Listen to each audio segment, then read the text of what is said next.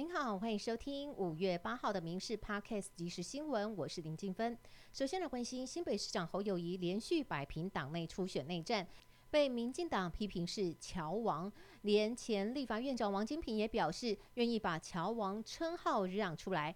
对此，侯友谊则是轻轻带过，表示最重要的是大家合作面对挑战。不过周一被询面对民进党团活力十足的提问，直问侯友谊台湾是不是主权国家，以及对九二共识的看法，侯友谊表态反对一国两制。争取国民党总统提名的郭台铭，昨天晚上在高雄举办首场造势晚会，地点选在当年韩流的发源地凤山，现场号称两万人到场力挺。不过他自称台湾阿明，台语演讲却是很不练凳，还在台上数度沉默，得靠主持人救场，还重提捐赠 BNT 疫苗的往事，指控总统派代表阻挡他买疫苗。总统府透过声明驳斥，强调不可能挡疫苗采购。总统府发言人呼吁郭台铭立刻停止不必要的政治操作。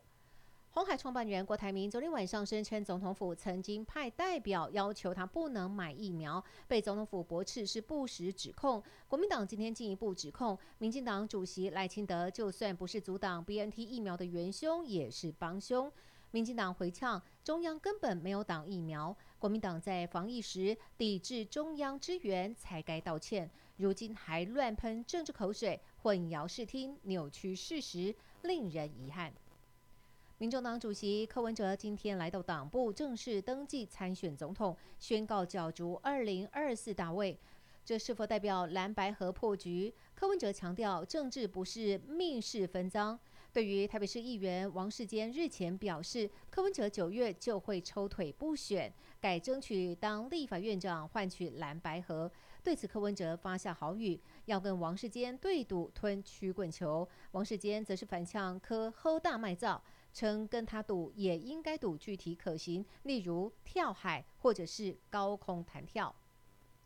股神巴菲特去年重金买台积电股票，没有想到持有一季就卖出。日前在波克夏公司股东会上解释，台积电是世界上管理最好也最重要的公司之一，但是他担心台湾地缘政治风险，坦诚把资金配置在日本更自在一些。经济部次长林全能表示，政府会让世界知道台湾安全。而日前才有美国联邦众议员莫顿表示。建议要让中国知道，如果入侵台湾，美国就要炸毁台积电。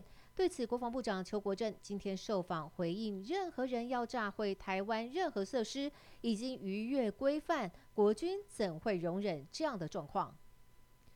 医师苏一峰在脸书爆料，有一名年轻男性网友遭检出 A 肝阳性，自述曾经使用好事多 A 肝莓果。新北市今天证实收到疑似 A 肝通报个案，引发联想。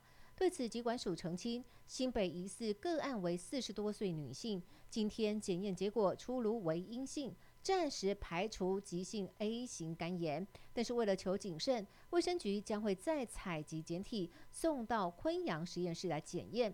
A 肝复验结果将会在明天出炉。新宇航空班机延误事件当下，乘客怒气难消，对着空服人员破口大骂，让空服员工会看不下去，认为新宇除了向旅客致歉之外，也应该向第一线的执勤组员道歉。